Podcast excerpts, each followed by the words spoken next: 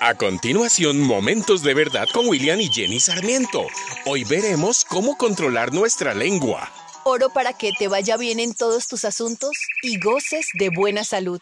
A principios de octubre de 1871 se desató en el estado de Wisconsin uno de los incendios más terribles en la historia de Estados Unidos. Las llamas devoraron más de 2 mil millones de árboles y quedaron sin vida más de 1.200 personas, sin tener un dato específico de la fauna y de la flora que allí se quemó. Al parecer, el desastre comenzó por culpa de unas simples chispas que soltó un tren mientras pasaba por la zona. Así como sucedió este lamentable hecho con algunas chispas de fuego, nosotros también podemos provocar grandes incendios a nuestro alrededor.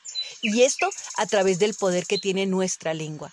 Esa capacidad que tenemos de hablar, de exponer lo que pensamos. La palabra dice en Santiago, la lengua es una pequeña parte del cuerpo, pero presume de grandes cosas. Hasta un gran bosque puede incendiarse con una pequeña y débil llama de fuego. La lengua es como la chispa que prende el fuego.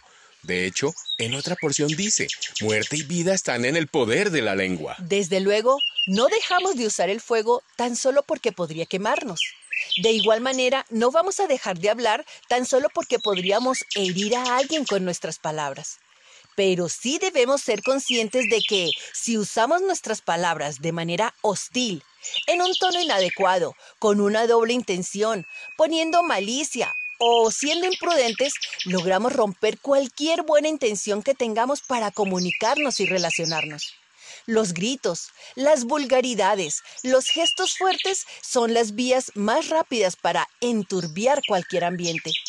Las conversaciones cargadas de irreverencias, chismes o sarcasmos solo sirven para crear barreras, divisiones y más caos.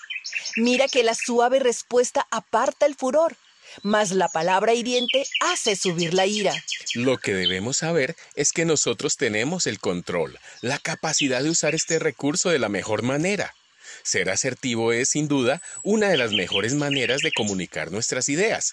Implica establecer un vínculo con el mensaje sin demostrar conductas agresivas. Es hablar con buena intención utilizando palabras estimulantes, constructivas, que edifiquen y animen, exalten de manera clara y sencilla. Las palabras amables son como la miel, dulces al alma y saludables para el cuerpo. El ser humano tiene el privilegio de poder comunicarse, de dar a conocer lo que piensa y siente a través de palabras, señales, a través de su mirada, sus gestos y actos. Procura entonces ser asertiva. Has sido creado o creada para amar, guiar, ayudar y animar. Con tan solo unas palabras puedes hacer que una persona brille, que una familia se levante y una, y una sociedad prospere. Bendice, exalta y ama. Así nuestro entorno será más hermoso y el ambiente más puro. Te invito a orar. Padre mío, intento ser una mejor persona cada día. Busco tu ayuda cuando tengo que tomar decisiones y oro a cada paso. Te pido que mis palabras estén llenas de sabiduría, comprensión y humildad. Cuando me vuelvo a ti, antes de pronunciar palabra, tú me das entendimiento y tu sabiduría habla. Señor, haz que mi vida sea una expresión de tu mensaje de amor, edificación y exaltación y guía en el nombre de Jesús. Amén. Esta es una producción de la Fundación Momentos de Verdad, una palabra de vida para tu espíritu.